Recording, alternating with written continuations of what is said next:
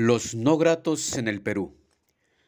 La desaprobación del Congreso del Perú alcanza el 90% y la del gobierno llega al 79%. Ambos poderes del Estado no tienen legitimidad para gobernar el Perú. Están destruyendo el poco Estado que quedaba en el Perú. Los hechos políticos muestran, pues, que se trata de un gobierno autosecuestrado en el Palacio de Gobierno y en los pasadizos del Congreso. Inauguran eventos en el Palacio de Gobierno, celebran fechas importantes en las oficinas del Palacio de Gobierno o del Congreso. Por supuesto, con toda la prensa mermelera limeña, aquella que recibe ingentes cantidades de dinero para vender una realidad que no es el Perú.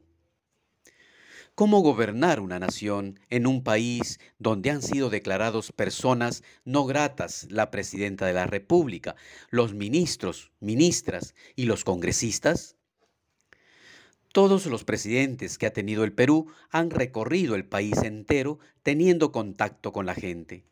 Nunca antes se ha llegado al nivel de hacer un gobierno encerrados en el palacio allí celebrando fechas y dando honores a los militares y echándose laureles a sí mismos.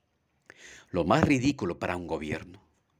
Todos y todas las autoridades políticas del Congreso y del gobierno no son bien recibidos en el interior del país. Si los reciben, lo hacen con huevos y les gritan asesinos. Han sido declarados no gratos en todas partes tan no gratos como ellos declararon a López Obrador en nombre de todos los peruanos y peruanas. Dina Boluarte ni siquiera es presidenta de Lima. Está prisionera en el palacio y en sus mentiras. Ni los 40 mil dólares mensuales que paga a una empresa estadounidense para mejorar su imagen le han mejorado la imagen aquí y fuera del país. El país está abandonado a su suerte.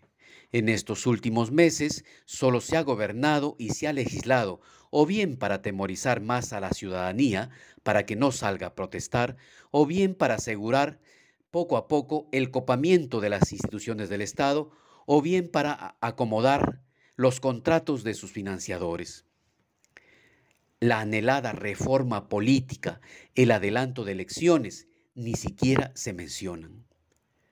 Gobernar en el Perú se ha convertido en sinónimo de perseguir, criminalizar a la ciudadanía en su participación ciudadana.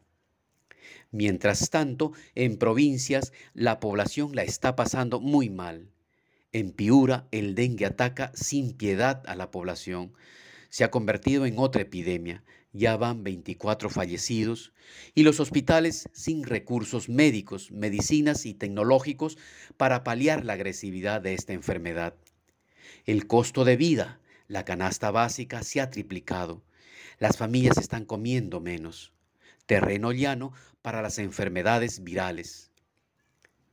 Debemos, pues, empezar nuevamente a exigir pronto las nuevas elecciones generales y la reforma política en el país no nos hemos olvidado.